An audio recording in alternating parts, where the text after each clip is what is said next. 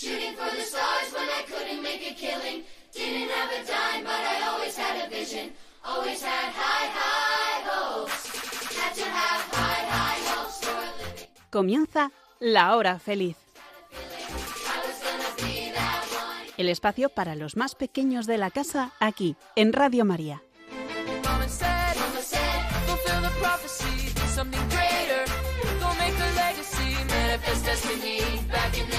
We wanted everything, wanted everything. everything Mama said, Mama said. Hoy, con los niños de la comunidad Jerusalén, vamos a conocer a Jesús.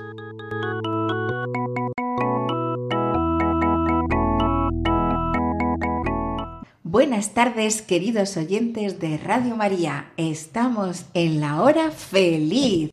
Y sí que es verdad, es una hora feliz. ¿A que sí, chicos? Sí, sí. ¿Habéis oído estas voces? Os las presento. Son Jimena, Hola. a mi izquierda Giselle, Hola. Elena Hola. y Samuel. Hola. ¿Estáis bien? Sí, sí. ¿Sí? Muy bien. Estamos ya pensando en el final de curso. Pero antes de que acabe el curso, un nuevo programa. Soy Victoria la gallina que con celo cuida todos sus polluelos. Se los dejo a mamá María para que los lleve con Jesús al cielo. A María y a Jesús queremos cantar. Ellos siempre de su mano nos van a llevar. Yo soy que estaba llorando tirada en el suelo. Pero vino Jesús un día, me tomó en sus brazos y me lleva al cielo. A María y a Jesús queremos cantar. Ellos siempre de su mano nos van a llevar. Yo soy Juan el fiel burrito que lleva María a paso ligero, porque quiere Jesús nacer y abrirnos a todos las puertas del cielo.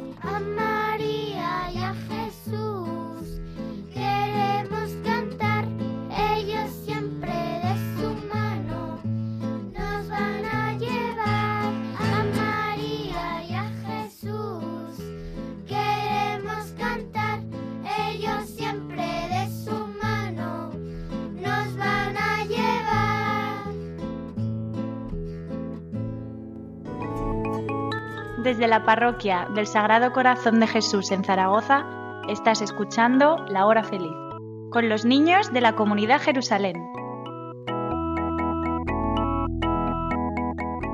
Queridos oyentes, niños y grandes, como sabéis, nos gusta hablar en este programa de la hora feliz de los encuentros de Jesús con diferentes personas.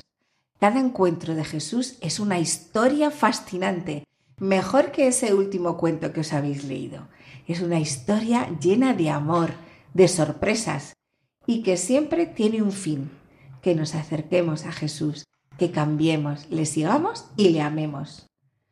Porque dice la Biblia que Dios quiere que todos los hombres se salven y lleguen al conocimiento de la verdad. ¿Y cuál es el personaje de hoy? ¿Es un personaje del Antiguo Testamento o del Nuevo Testamento? ¿O es un personaje de este siglo? Porque hay muchas personas que hoy se encuentran con Jesús y cambian sus vidas y son muy felices. Sí, como nosotros, que conocimos a Jesús cuando éramos pequeñitos, pero todavía lo estamos conociendo. Pa, pa, pa, pa, pa, pa, pa. Hola niños, pues sois muy afortunados de haber conocido a Jesús desde pequeños. Yo, que soy ya una señora gallina, lo estoy conociendo gracias a vosotros. Desde que estoy aquí en la hora feliz. Y cada vez quiero conocerle más. ¡Qué maravilloso es Jesús! Bienvenida, Gallina Victoria. Nos alegra que nos acompañes cada miércoles en la hora feliz. Entonces, ¿hoy quién va a ser el personaje que se encuentra con Jesús? Hoy no vamos a hablar, Samuel, de un personaje en concreto, sino de muchos. Hay muchas personas que se encontraron con Jesús y que se siguen encontrando hoy en el 2023 con Jesús. pero no con el Jesús que caminaba por las calles de Nazaret y Jerusalén, sino con un Jesús que se ve con las gafas de la fe. Pa, pa, pa, pa, pa, pa, pa, pa. Las gafas de la fe. ¿Y dónde se compran esas gafas?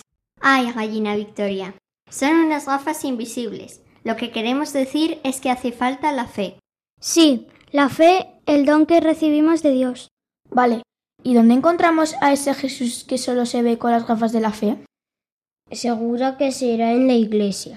Correcto, Samuel, en la iglesia. Jesús está en un lugar muy especial en la iglesia y sabemos que está allí porque hay una lucecita de color rojo. Es un lugar donde está Jesús, un Jesús que nos espera. Sí, en una caja muy bonita que hay que se llama... Se llama sagrario. Es verdad, ahí está Jesús, en la forma consagrada. Muy bien, Samuel. En el sagrario, como nos ha dicho Giselle, está Jesús. Y vamos a hablar un poco más de esa presencia real de Jesús. Ya Jesús está en el sagrario, es tan real como que en esta habitación hay oxígeno, aunque no lo veo, y por eso puedo respirar. Sí, Jesús es tan real como que tengo un corazón que bombea sangre. Aunque no veo mi corazón, solo lo oigo.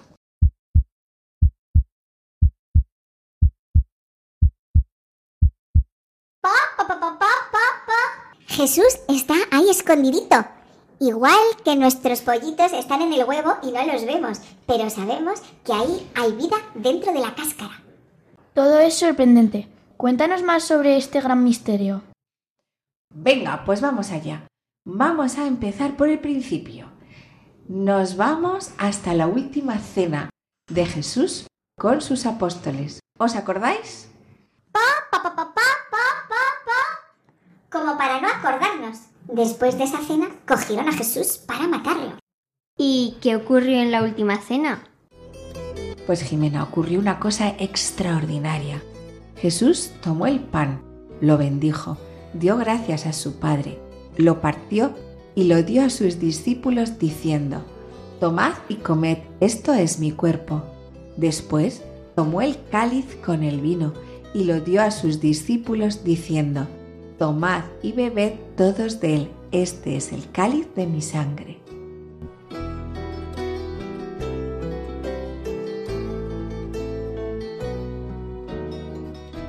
¿Qué significa exactamente las palabras de Jesús? Que lo que Jesús tiene en sus manos antes era pan y ahora es su cuerpo. Y que lo que Jesús tiene en sus manos antes era un cáliz que tenía vino y ahora está la sangre de Jesús. Entonces, ¿el pan y el vino desaparecen? El pan y el vino desaparecen porque en su lugar están ahora el cuerpo y la sangre de Jesús. ¿Y por qué yo veo todavía pan y vino?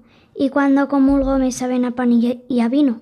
Tú ves las apariencias, también llamadas especies del pan y del vino.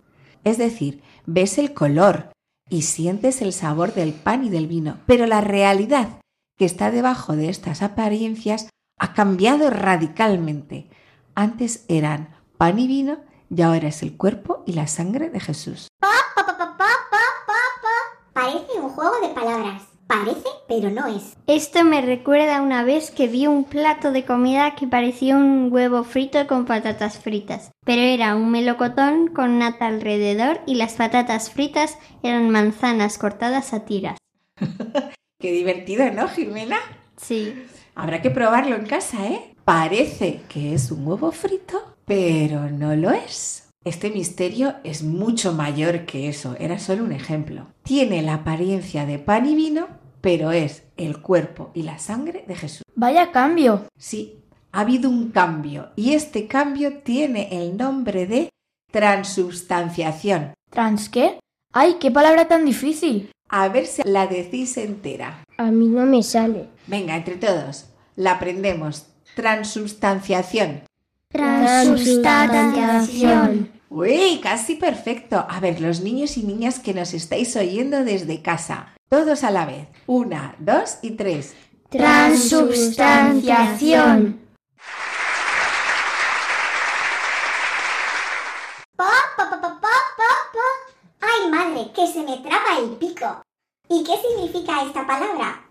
Trans significa cambio. Transubstanciación significa cambio de sustancia. Vamos a poner un ejemplo. Transformación significa cambio de forma. Por ejemplo, el agua en el congelador se transforma en hielo. Sigue siendo agua, pero en una forma distinta. Es una forma sólida en lugar de líquida. ¿Os habíais dado cuenta de esto alguna vez? El agua es líquida y cuando la metes al congelador se convierte en sólida, pero sigue siendo agua. En cambio, en la Eucaristía lo que cambia es la sustancia.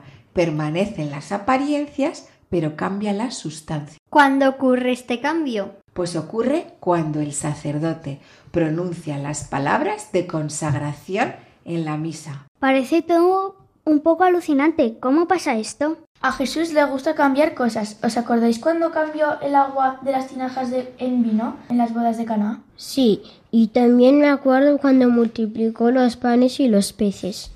O cuando Jesús con sus palabras para la tormenta. Po, po, po, po, po, po, po, po. Pues a mí me pareció más alucinante cuando Jesús dice, Lázaro, sal fuera. Y va Lázaro, que llevaba varios días muerto, y sale de la tumba. Pues sí, Gallina Victoria, Jimena, Samuel, Giselle, nos habéis dado unos ejemplos de que Jesús, el Hijo de Dios, es todopoderoso. Cuando el sacerdote pronuncia las palabras de la consagración, en realidad es Jesús quien está hablando por medio del sacerdote. Y como Jesús lo puede todo, ¿no va a poder cambiar una cosa en otra? Es verdad, la palabra de Jesús es eficaz, transforma la realidad y las ofrendas de pan y vino dejan de serlo y se convierten realmente en el cuerpo y la sangre del Señor Jesús. Muy bien, Jimena. Y una cosa más, el cuerpo y la sangre están unidas.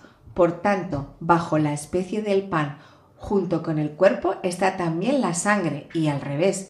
Donde está el cuerpo y la sangre de Jesús, están también presentes el alma y la divinidad de Jesucristo. Claro, es como nosotros, que nuestro cuerpo va junto con el brazo derecho y el brazo izquierdo, juntitos. Por eso decimos antes de comulgar esa oración. Señor mío Jesucristo, creo firmemente que voy a recibir tu cuerpo, tu sangre, tu alma y tu divinidad. Se quedó muy cerca de nosotros cuando en la cena partió el pan y lo dio. Dio a sus amigos a cada uno un trozo y dijo es mi cuerpo, comed lo que soy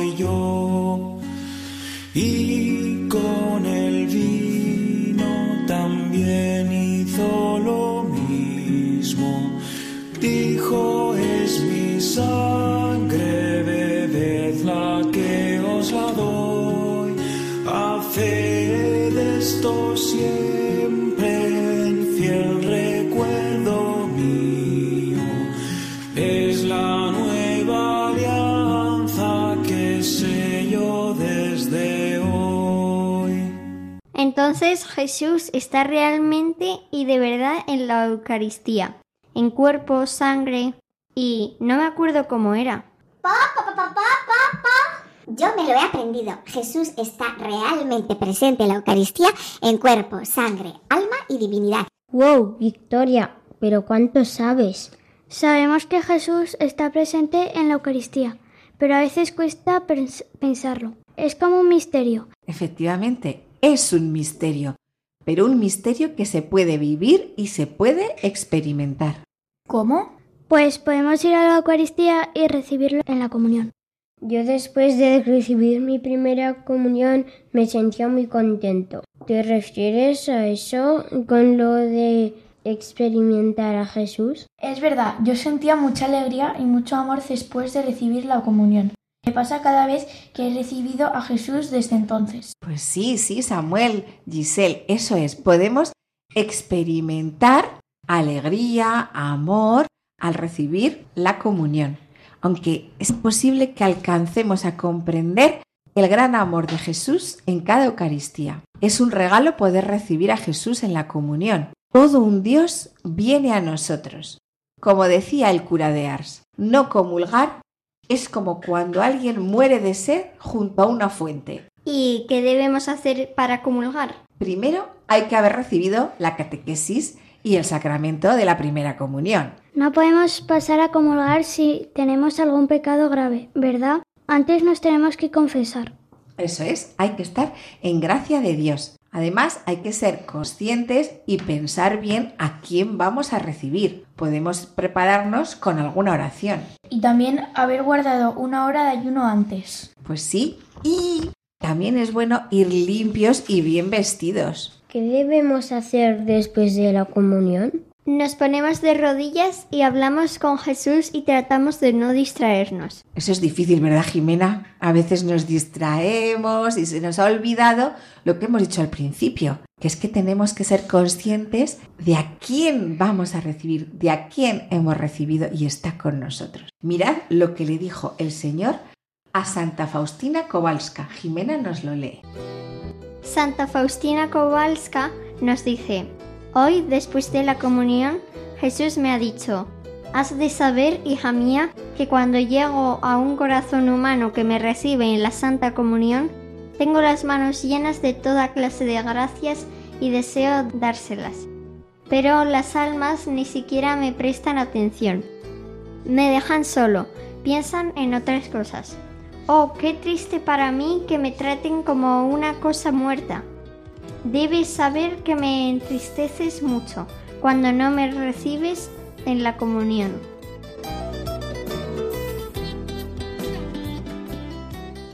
En ese ratito que hemos recibido la, la comunión, es un rato para estar con Jesús. Si no sabemos qué decirle, podemos usar alguna oración. Ahora nos van a decir una Giselle y otra Elena.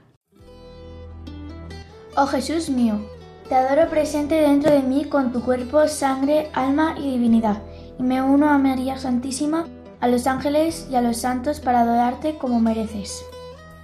Te doy gracias, Jesús mío, de todo corazón, porque has venido a mi alma, Virgen Santísima, Ángel de mi guarda, ángeles y santos del cielo, dad gracias por mí.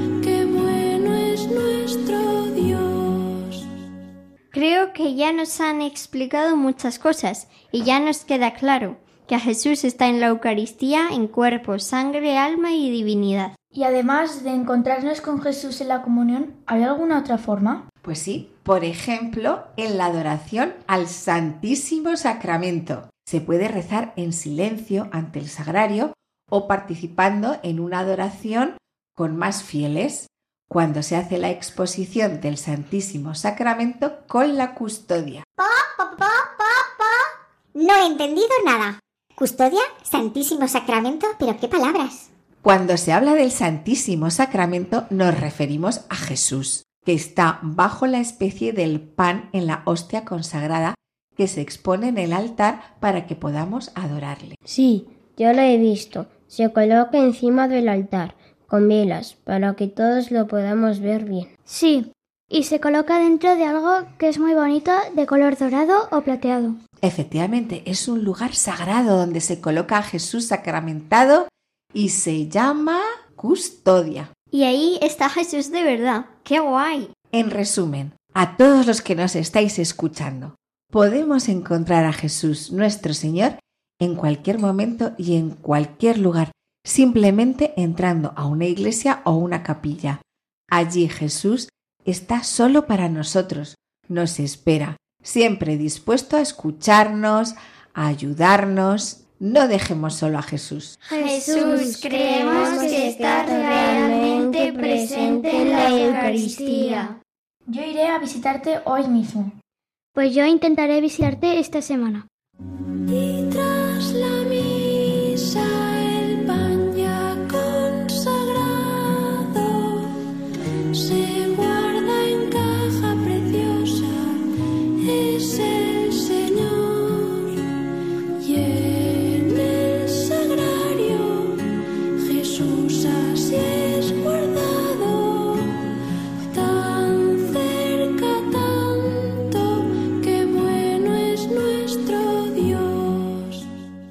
Rosa, seguro que hay muchas historias de personas que se han encontrado con Jesús en la Eucaristía y que han cambiado, como cuando Saqueo cambió al encontrarse con Jesús. Porfa, sí, cuéntanos. Venga, vale, si me lo pedís, ya os cuento. Pues hay un montón de santos que se han encontrado con Jesús en la Eucaristía. Solo hay que escuchar sus palabras para comprender que han experimentado algo por encima de lo natural y de lo que podamos pensar con la razón. Por ejemplo, el santo cura de Ars, de finales del siglo XVIII y mitad del siglo XIX, hace unos días, era un sacerdote que decía entre muchas cosas. Nos lo dice Elena. No hay nada más grande que la Eucaristía. Cuando hemos comulgado, si alguien nos dijera, ¿qué os lleváis a casa? Podríamos responder, me llevo el cielo. Me llevo el cielo. ¿Os lo imagináis? Esa era la experiencia del santo cura de Ars, que se encontraba con Jesús en la Eucaristía y pensaba que era el cielo. Otro ejemplo es el Padre Pío, otro gran santo del siglo XX, también sacerdote, un enamorado de la Eucaristía, y dijo, nos lo dice Giselle, Mientras que todos los días puedas recibir a Jesús sacramentado, puedes considerarte afortunado. Y voy con un tercer ejemplo. Es un cardenal, Van Tuan. Bueno, no sé si se dirá así. Fue arzobispo vietnamita que estuvo 13 años encarcelado por ser cristiano y nueve de esos años estuvo en régimen de aislamiento. Quiere decir que estaba completamente solo sin ver a nadie. Pa, pa, pa. Ay, lo pasaría muy mal. Pues sí, gallina Victoria. Pero la Eucaristía fue su alimento, fue lo que le mantuvo, porque en la Eucaristía se encontraba con Jesucristo. Y cuando uno se encuentra con Jesucristo, pues todo es más fácil. Os lo vamos a ir leyendo. Cuando me arrestaron, tuve que marcharme enseguida, con las manos vacías. Al día siguiente me permitieron escribir a los míos, para pedir lo más necesario. Ropa, pasta de dientes. Les puse, por favor, enviadme un poco de vino como medicina contra el dolor de estómago. Los fieles comprendieron enseguida. Me enviaron una botellita de vino de misa, con la etiqueta, medicina contra el dolor de estómago, y hostias escondidas. La policía me preguntó, ¿le duele el estómago? Sí, aquí tiene una medicina para usted. Nunca podré expresar mi gran alegría. Diariamente, con tres gotas de vino, una gota de agua en la palma de la, de la mano, celebré la misa. Este es mi altar y esta es mi catedral. Era la verdadera medicina del alma y del cuerpo, medicina de inmortalidad, remedio para no morir, sino para vivir siempre en Jesucristo, como dice Ignacio de Antoquía. Cada día, al recitar las palabras de la consagración, confirmaba con todo el corazón y toda el alma un nuevo pacto, un pacto eterno entre Jesús y yo, mediante su sangre mezclada con la mía. Han sido las misas más hermosas de mi vida.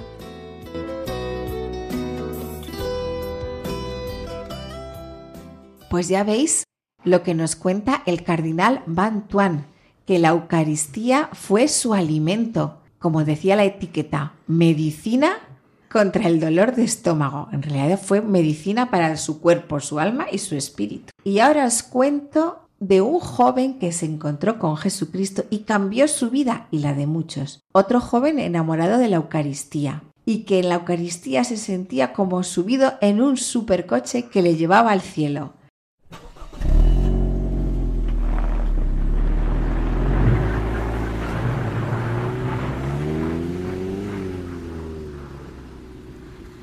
¿Sabéis a quién me refiero?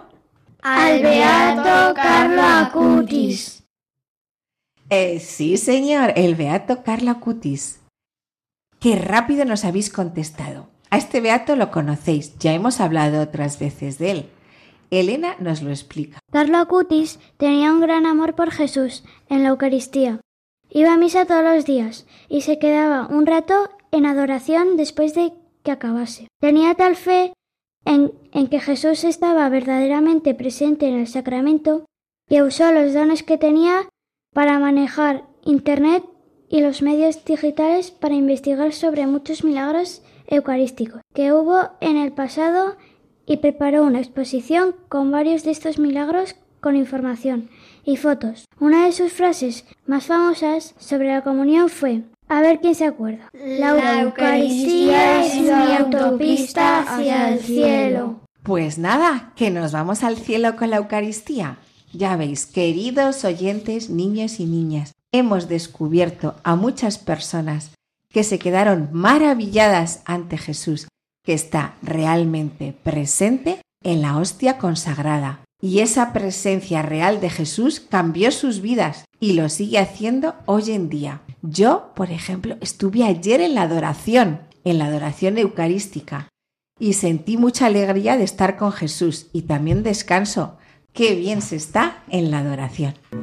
Estás escuchando La Hora Feliz con los niños de la comunidad Jerusalén.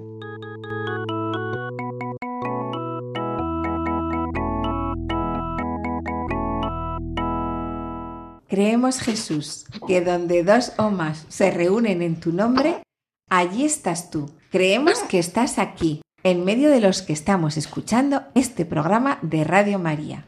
Jesús está aquí. Jesús está deseando encontrarse contigo. ¿Quieres estar con Jesús este ratito? Él te está esperando. Venga, vamos allá.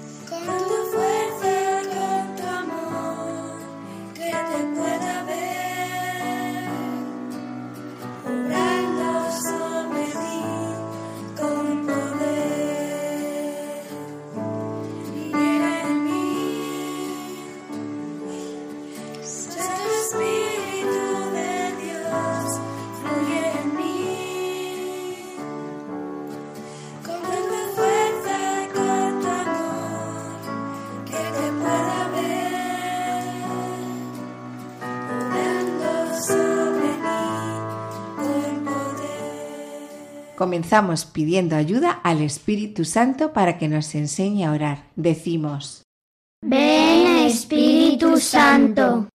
Ven dulce huésped del alma. Ven Espíritu Santo, enséñanos a orar. Ven Espíritu Santo, aumentanos la fe. Espíritu Santo, ayúdanos a descubrir tu presencia en la Eucaristía.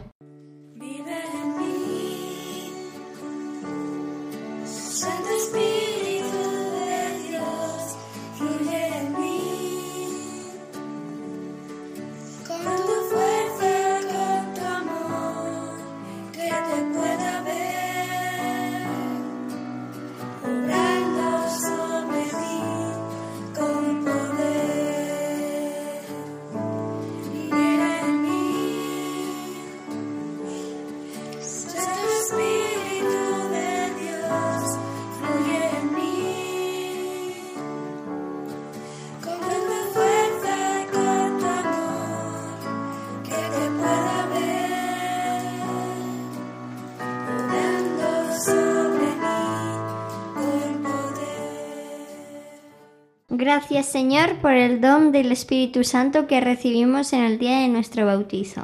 Gracias Señor por quedarte con nosotros en la Eucaristía.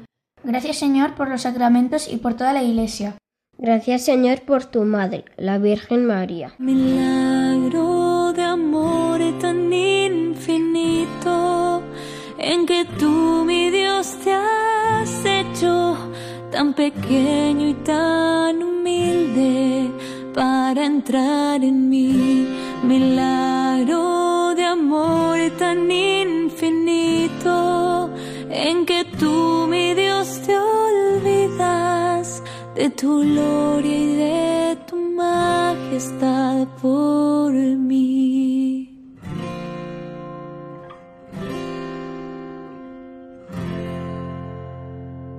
Y después de dar gracias, vamos a hacer estas oraciones de adoración. Hoy Jesús queremos adorarte a ti. Aunque no te vemos, creemos en ti. Jesús, yo confío en ti, yo te quiero, te adoro Jesús. Te adoro a ti, Jesús. No hay otro como tú. Tú eres mi mejor amigo. Jesús, tú lo sabes todo, tú sabes que te quiero. Te adoro a ti, Jesús, que moriste en la cruz por mí. Te adoro a ti, Jesús, que diste tu vida por mí. Te adoro a ti, Jesús, junto a tu- con tu Madre María, junto a los niños santos que hay en el cielo y todos los ángeles. Y juntos os invitamos a rezar con esta oración tres veces. Dios mío, yo creo, te adoro, espero y te amo. Y te pido perdón por los que no creen, no adoran, no esperan y no te aman. Dios mío, yo creo, te adoro, espero y te amo. Y te pido perdón por los que no creen, no adoran, no esperan y no te aman. Dios mío, yo creo, te adoro, espero y te amo. Y te pido perdón por los que no creen, no adoran, no esperan y no te aman.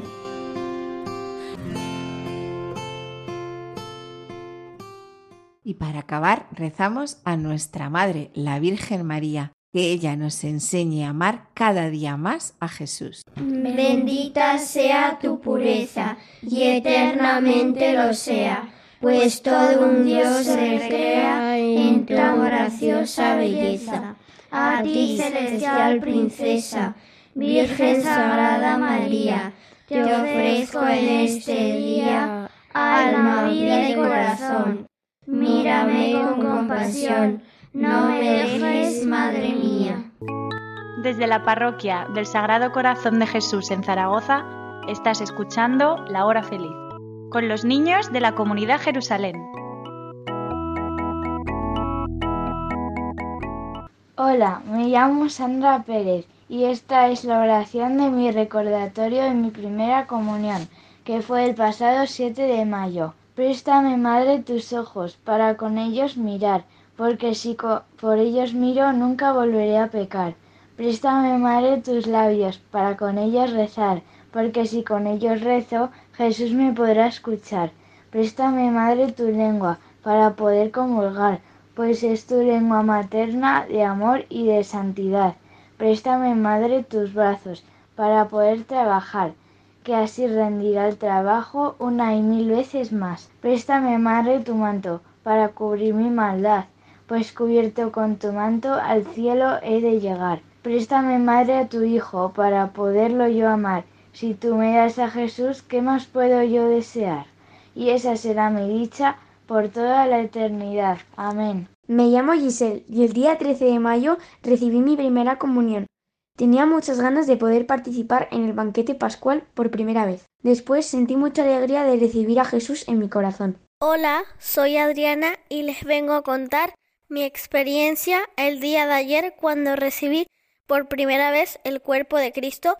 Yo invito a todos los niños a creer en Jesucristo y alabar a María y les invito también a que se preparen para que hagan la primera comunión y estén felices de tener a Dios en sus corazones, porque hacer la primera comunión te ayuda a ser una mejor persona. Es un día para compartir con familiares y amigos y tener fe en que podemos ayudar a los demás y dar amor. Me llamo Said y el día 20 de mayo recibí mi primera comunión. Tenía muchas ganas de recibir a Jesús en mi corazón. Sentí alegría y una gran sensación que Jesús siempre va a estar conmigo.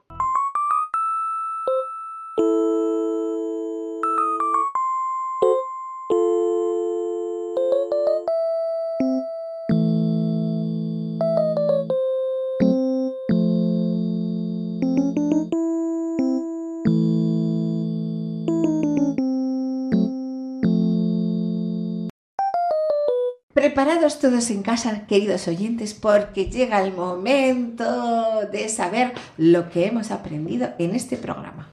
Vamos a hacer unas preguntas. ¿Quién hacerte la pregunta? Un punto y gana el que más puntos tiene. Comenzamos. Termina esta frase. Sagrado corazón de Jesús. Samuel. En vos confío. Muy bien. Termina esta frase. Jesús está presente en la Eucaristía en cuerpo, sangre. Samuel. Alma y divinidad. ¿Cómo se nota que ha hecho la primera comunión? Llevamos dos.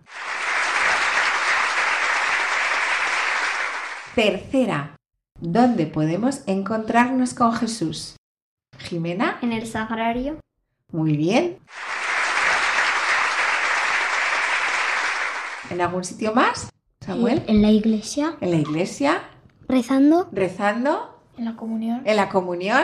Bueno, todo. ¿Otra más, Samuel? En el bautismo. En el bautismo, en todos los sacramentos, claro. Al confesarnos en el sacerdote. Al confesarnos. Bueno, bueno, bueno. Todos, todos. Un punto para cada uno. Vamos a ver la frase que nos dijo el santo cura de Ars. Cuando hemos comulgado, si alguien nos dijera ¿qué os lleváis a casa? Podríamos responder, Elena. ¿El cielo? Me llevo el cielo. Muy bien, otro punto para Elena. Y ahora vamos a ver quién se sabe la frase del beato Carlo Acutis. Elena, Jimena. La Eucaristía es mi autopista hacia el cielo. Perfecto. ¿Qué significa Corpus Christi? Elena. Cuerpo de Cristo. Genial. Ahora vamos con algo de ciencias de naturaleza. ¿Qué viaja por la sangre del cuerpo humano? Elena. Los glóbulos rojos. Muy bien. A ver esta. ¿Cuántos son los sacramentos? Samuel. Siete. ¿Quién sabe decirme los siete sacramentos? Giselle, los siete. El bautismo, la reconciliación, la primera comunión, la confirmación, el matrimonio, la unción de enfermos y si quieres ser sacerdote. ¿Pero cómo se llama el sacramento? ¿Elena? La orden sacerdotal. Muy bien. Ya tenemos los siete sacramentos, pero la comunión no es solo la primera comunión, son todas las comuniones. Cada vez que comulgamos recibimos el sacramento de la comunión. El ganador, ganadora de este juego ha sido Elena y Samuel empatados. Muy bien, enhorabuena.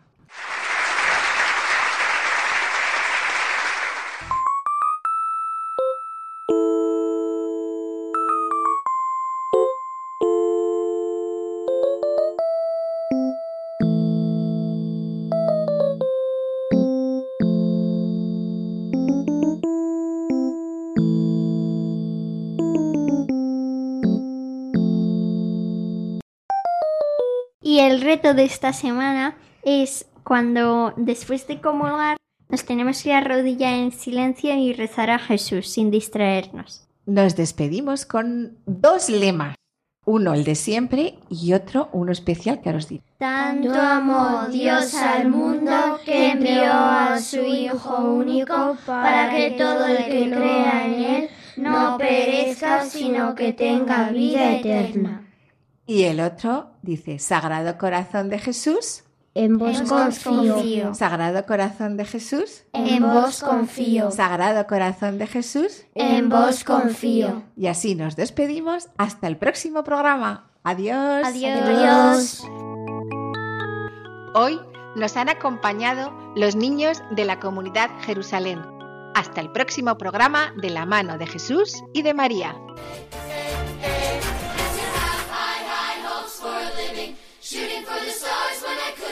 Killing.